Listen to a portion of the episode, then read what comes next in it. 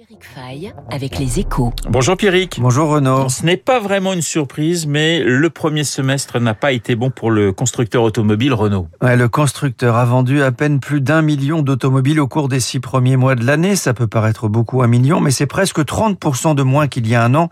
Surtout, c'est presque deux fois moins qu'en 2019. Pardon, la firme aux losanges paye cher la crise qui secoue le marché automobile depuis l'arrivée du Covid. Le marché européen est à l'arrêt alors que euh, il traverse sa pire crise depuis un demi-siècle. En France, sur les cinq premiers mois de l'année, les immatriculations de voitures neuves ont chuté de 25% par rapport à 2019. La pénurie de semi-conducteurs qui a suivi la, la, crise sanitaire continue de perturber quasiment tous les industriels et Renault n'échappe pas à la purge. Nous avons vendu tout ce que nous avons produit, a expliqué un responsable du groupe. Preuve que ce n'est pas un problème de demande, mais bien un problème d'offre. Et la firme aux losanges souffre également des conséquences de la guerre en Ukraine. L'invasion de l'Ukraine a fini par contraindre Renault à quitter la Russie, pays où il occupait une place de choix depuis le rachat d'Avtovaz, le constructeur des célèbres Lada, qu'il a dû revendre fin avril. Or, la Russie représentait un peu moins de 20% de ses livraisons mondiales, ça fait forcément un trou. Sans la Russie, les ventes du groupe auraient quand même reculé de 12%.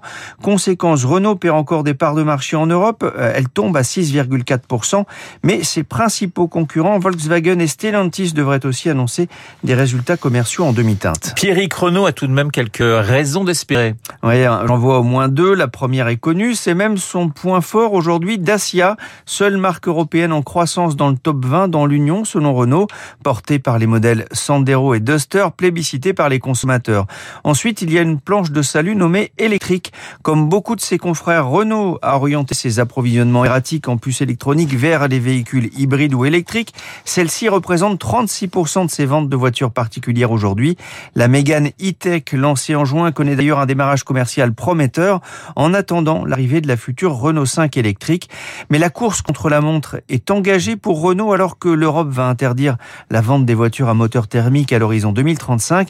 Interdiction qui concerne aussi les voitures hybrides, une décision qui pourrait rebattre un peu plus les cartes industrielles en Europe. Le décryptage de Pierrick Fay sur l'antenne de Radio Classique dans une minute, le journal. Je vous rappelle mon invité à 8h15, le président du cabinet de conseil Nocom, Pierre Giacometti, tout de suite.